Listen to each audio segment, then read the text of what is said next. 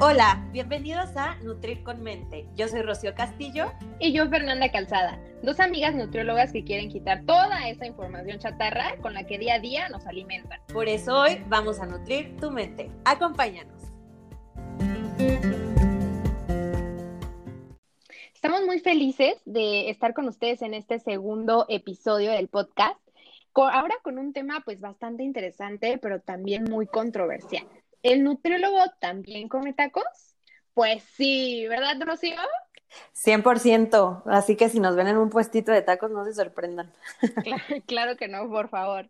Bueno, y en este episodio lo que vamos a platicar con ustedes es precisamente esta cuestión de que detrás de un nutriólogo hay una persona, con sentimientos, con emociones, con gustos y con antojos. También vamos a platicar con ustedes cómo es que ha cambiado nuestra forma en la que nos alimentamos en la universidad y ahora que somos profesionistas, vamos a también a compartir con ustedes experiencias de cómo eh, a veces somos juzgadas por las elecciones de alimentos que tenemos, por nuestro físico, por el simple hecho de ser nutriólogas. ¿Y cómo es que impacta esto en la elección de un profesionista? Sí, creo que es un tema muy controversial donde hay eh, opiniones muy divididas pero lo que buscamos en este episodio básicamente es que también conozcan el lado del nutriólogo, donde el nutriólogo, como bien dice mi amiga Fer, eh, es también un ser humano, que si bien elegimos una profesión hermosa que está basada en salud, prevención, alimentación, pero no por eso dejamos de ser eh, seres humanos, que como dice Fer, tenemos emociones, autoestima, eh, también nos invitan a las bodas, a los bautizos, y ni modo que no las disfrutemos, y ni modo que no nos desvelemos, y ni modo que no este, nos tomemos nuestra cervecita o nuestra, nuestro whisky, o sea, somos partidarias de defender y prevenir nuestra, nuestra salud y de cuidarla, claro, pero también somos partidarias de disfrutar la vida todo en equilibrio sea, es, acabas de tocar un punto muy específico, el equilibrio, exactamente. O sea, por un día que estemos deprimidas y chipis y nos quedamos poner a ver Netflix toda la tarde al lado de un pastel de chocolate, pues no va a pasar nada con todo el equilibrio que tenemos cuidando nuestra, nuestras decisiones de alimentos a lo largo de la semana, a lo largo del día, eh, que sí hacemos ejercicio, pero bueno, puede pasar, ¿no? Hay días en los que no estamos dando nuestro 100 y no por eso está mal. Y, y, precisamente eso es lo que, lo que a mí me gustaría tocar en esta primera instancia, esto de que detrás de, de, de en serio, detrás de un nutriólogo hay personas comunes y corrientes que también tienen la necesidad de hacer elecciones de alimentos de acuerdo a las emociones que están sintiendo y pues no hay más, no hay mayor impacto siempre y cuando exista un equilibrio un equilibrio y una conciencia eh, en las mismas decisiones, ¿no? Porque creo que ahorita en el siguiente punto vamos a hablar un poquito de cómo hemos evolucionado desde la parte en la que empezamos a estudiar nutrición y, en, y ya nuestra vida profesional. Y creo que es algo en lo que hemos evolucionado demasiado, en, en el punto en el que hacemos nuestras elecciones, pero las hacemos de forma muchísimo más consciente. Sí, exacto, sí, acabas de tocar algo que, que es muy, muy cierto y, y, y lo vamos a, relacionar con, con, cómo elegíamos antes, porque obviamente, pues mira, inconscientemente desde que empezamos a estudiar, sí sabemos un poquito o tenemos un poquito más de noción de, mm, de las comidas. Pros, contras. Exacto, y si haces una elección más consciente, claro que sí. A ver, vamos a, vamos a platicar aquí con ustedes cómo es que en la universidad creíamos nosotras con, eh, estar eligiendo un buen alimento cuando pues súper no, ¿verdad, Rocío? Bueno, Fer, creías tú, porque yo ya sabía que, porque yo ya sabía que mis elecciones eran pésimas. Ah, sí. Pero no pues déjenme decirle, ajá, que mi amiga Rocío es fan, o sea, yo de verdad la recuerdo 100% eh, con su bolsita de, ¿qué eran? Taquis morados, ¿no? Sí, bueno, dependía, era taquis morados, dependía el día, taquis morados, chetos morados, doritos rojos. Cualquier cosa morada. Cualquier cosa morada. Pero sí era muy, muy, muy, muy desalado. Sí, yo me acuerdo 100% en la universidad que llegaba y era un antojo a mí, de verdad, inconscientemente que a mí no me gusta, yo soy como más de dulce, pero ver a, ver a Rocío con su con sus bolsitas de papitas, yo, a mí me, se me antojaba, la verdad.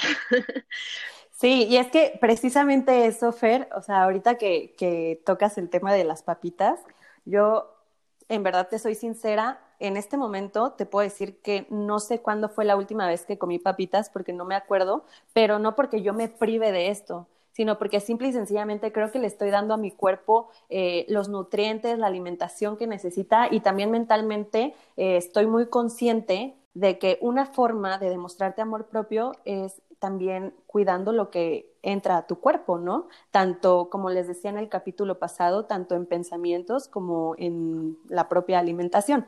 Entonces, en esta parte de las papitas, lo que ha cambiado entre mi vida estudiantil y mi vida profesional es que sí sigo comiendo mis papas, sí se me antojan que mis chetos, mis doritos y lo que sea, y claro que los como, pero ya no lo hago diario como en la universidad. O sea, en la universidad de verdad, de lunes a viernes, era mi bolsa de papitas, mi mollete de milanesa frita, lleno de salsa.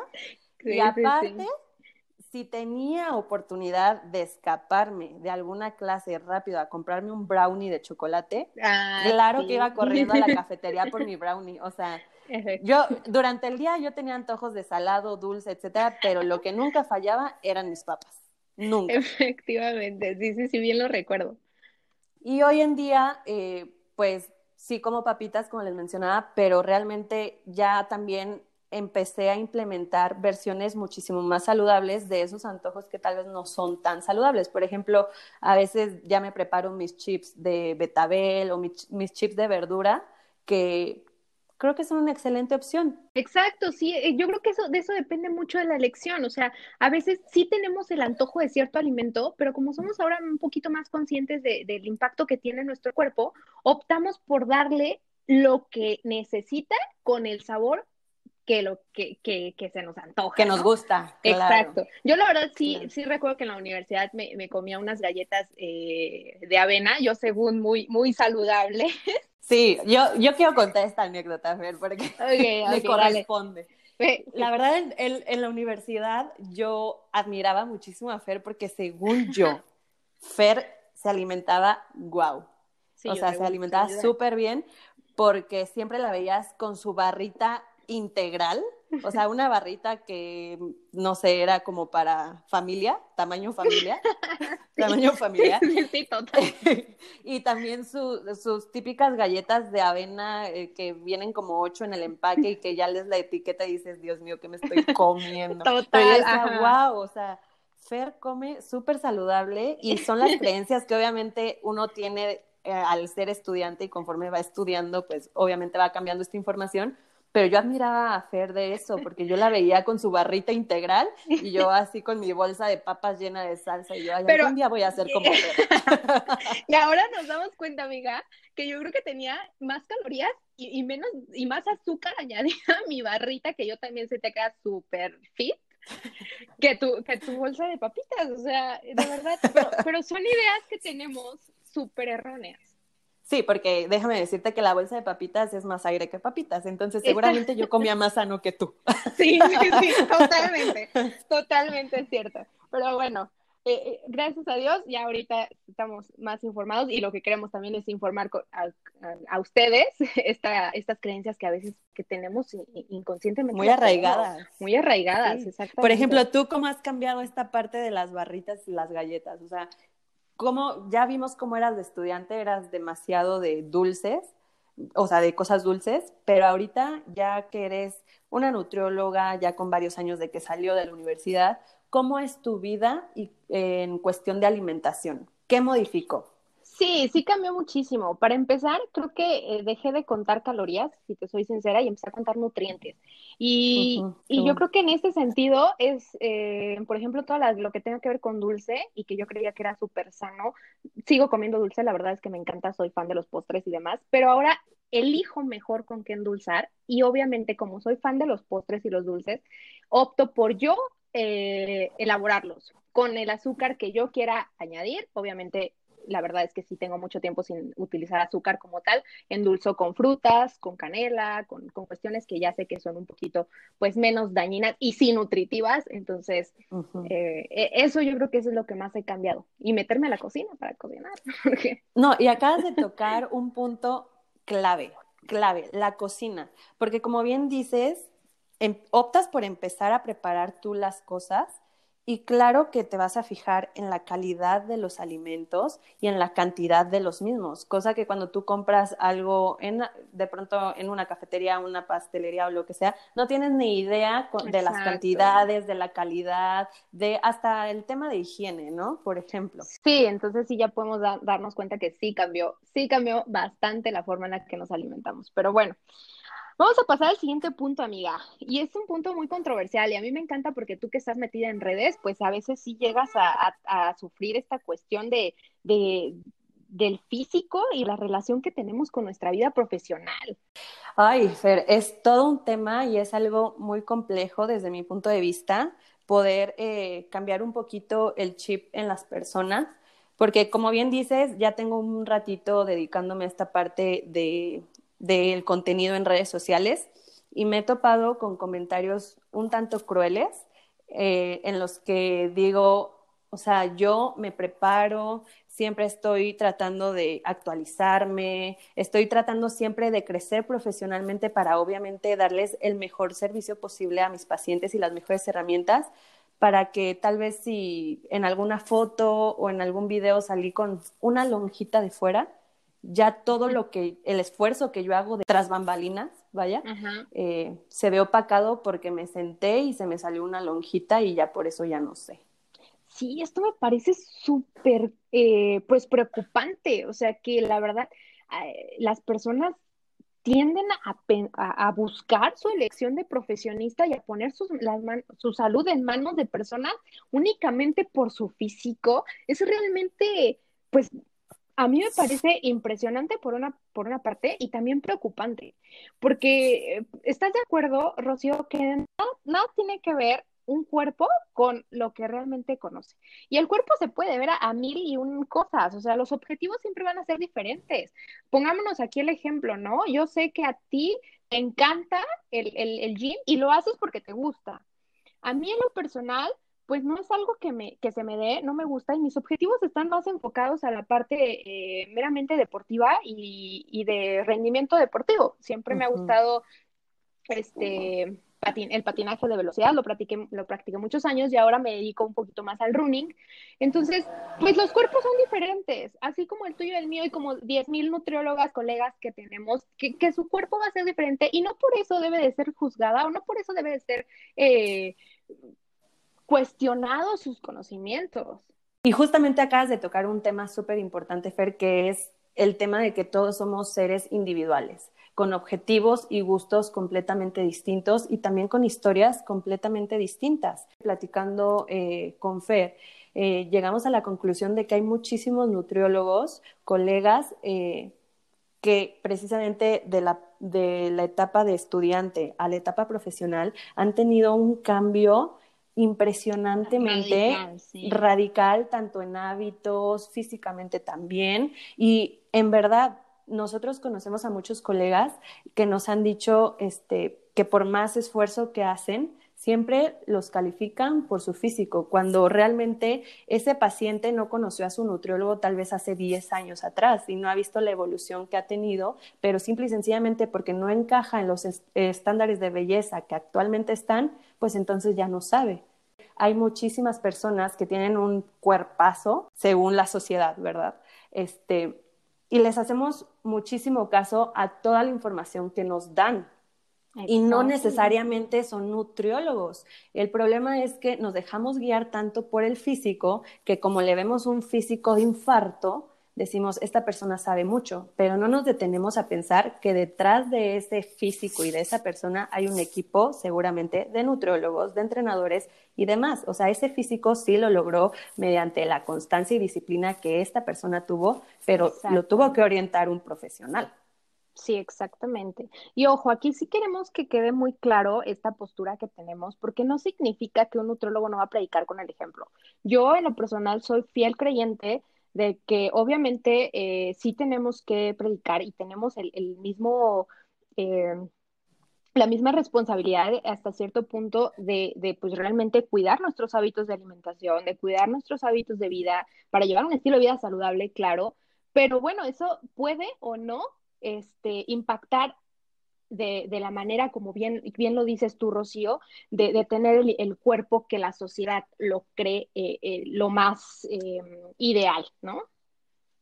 Claro, y muchas veces, o bueno, no muchas veces, la mayoría de las veces nos lastiman, lastiman nuestros sentimientos. Digo, ahorita platicando con Fer, caímos en cuenta de que a nosotros ciertos comentarios ya no nos, nos perjudican tanto, pero de pronto a un estudiante que entra a la carrera de, eh, nutrición, perdón, y que apenas está como también en esta parte de encontrarse, de conocerse, este tipo de comentarios pueden trascender impresionantemente en su vida y de una forma muy negativa. Yo he conocido personas que me, se han acercado conmigo y me dicen, Rocío, a mí me encanta la nutrición, pero no me animo a estudiarla porque tal vez mi físico no es el ideal para estudiar nutrición. o sea, ¿de cuándo acá? Sí, o sea, ¿de cuándo acá hay un físico para cada carrera o cada licenciatura o cada... total, total. Exactamente. Y vamos a pasar al, siguiente punto de, que a veces nos sentimos juzgadas. Te quiero hacer a ti una pregunta, tengo una duda.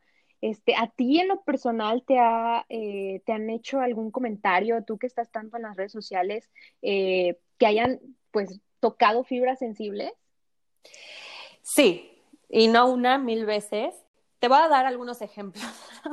a ver, eh, cuéntame, sí, no, cuéntame tu, cuéntame tu experiencia. En alguna ocasión eh, di alguna información sobre cómo eh, bajar tu porcentaje de grasa para poder ver tu abdomen un poquito más definido. Y sí me llegó un comentario de cómo es que tú estás dando ese tipo de tips si estás toda cuadrada, no tienes cintura. Y así como de eso, ¿qué tiene que ver? O sea, tipo, ¿por? Sí, la verdad dije, pues sí, no tengo cintura. ¿Y qué quieres que vaya al cirujano que me haga cintura o qué? O sea, así nací y así me voy a quedar. No pasa nada y no por eso sé más o sé menos. Sí, exactamente. Es que de verdad el impacto de, de que alguien te juzgue de esa manera, pues es muy fuerte. Y no únicamente eh, en la parte física, sino también de elecciones de comida, también llegamos a ser eh, juzgadas.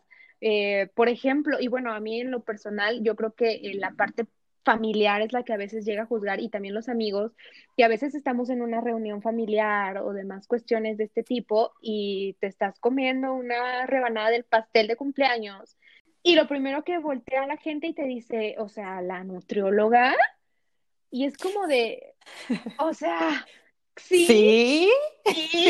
¿Qué? ¿Qué pasa? ¿De qué me perdí? Sí, o sea, que no te dejan ni siquiera llevar ese pedacito de pastel a tu boca cuando ya te están diciendo, te voy a tomar una foto para que todos tus pacientes te vean. Era lo que le decía a Fer, a veces he sentido que tengo que ser como Lindsay Lohan en Mean Girls o Chicas Pesadas, que se va al baño en esta película, se va al baño a comer su sándwich. O sea, así me siento a veces en reuniones. Quiero comerme muy a gusto y muy tranquila, ya sea el pastel o lo que den en la fiesta, que digo, por favor, no me quiero ir al baño a encerrarme a comerme a gusto esto. Sí, exacto, exacto, porque hay que recordar que también la, la, la, nutrición y la alimentación juega un impacto sociocultural, entonces el comernos la rebanada de pastel en una fiesta de cumpleaños también lo hacemos por convivencia, digo, no es como que vamos a estar... Eh, eh, cargando nuestros, este... Cargando nuestros toppers, porque... Exacto. O sea, bonita me voy a ver llegando con mis toppers al bautizo o a la boda, con mi lechuguita y no sé, mis verduritas para comerme a la hora en la que todo el mundo están comiendo. Si me llego a llevar los toppers, va a ser para llevarme recalentado a mi casa. Pero no por otra Exacto, cosa. Exacto, obviamente. y, y creo que esto es una parte muy importante que queremos dejar en este podcast, que es somos seres humanos, sí, nos dedicamos a la parte de la alimentación y a defender y cuidar nuestra salud por medio de la misma, pero también somos seres humanos que buscan disfrutar la vida y que disfrutan la compañía y los eventos y que a veces nos desvelamos y a veces comemos rebanadas de pastel o a veces decimos hoy quiero una hamburguesa, voy por mi hamburguesa, no pasa nada porque dentro de todos mis días soy una persona organizada en mi alimentación regularmente y ya para concluir con este capítulo, nos gustaría hacer muchísimo énfasis en que el físico no va a determinar el conocimiento, ni del nutriólogo ni del influencer. Exactamente. También queremos eh, que quede muy comprendido, muy claro esta cuestión de que el nutriólogo sí va a predicar con el ejemplo. Nosotros lo sabemos y sabemos que es eh, parte de un estilo de vida saludable el alimentarnos correctamente, el hacer ejercicio, descansar. Pero ojo, esto no significa una perfección. Todo es equilibrio, como lo hemos mencionado. Sí, y recordarles que no se olviden que somos seres humanos con sentimientos, que somos seres humanos que les gusta lo mismo que a ustedes les gusta. Simple y sencillamente lo hacemos en balance, que es lo que a nosotros nos interesa transmitirle a nuestros pacientes. Es eso, amiga, exactamente. Y entonces, si nos ven en los tacos, pues invítenos otra orden, no nos juzguen. Por Gracias. Favor, exactamente. nos vemos en el próximo capítulo. Adiós. Bye bye. Esto fue Nutrir con Mente. Gracias por escucharnos y ser parte de este proyecto. No olvides seguirnos en nuestras redes sociales, arroba Nutrir con Mente. Para que te enteres de todo lo nuevo. Nos vemos en el próximo capítulo. Bye bye.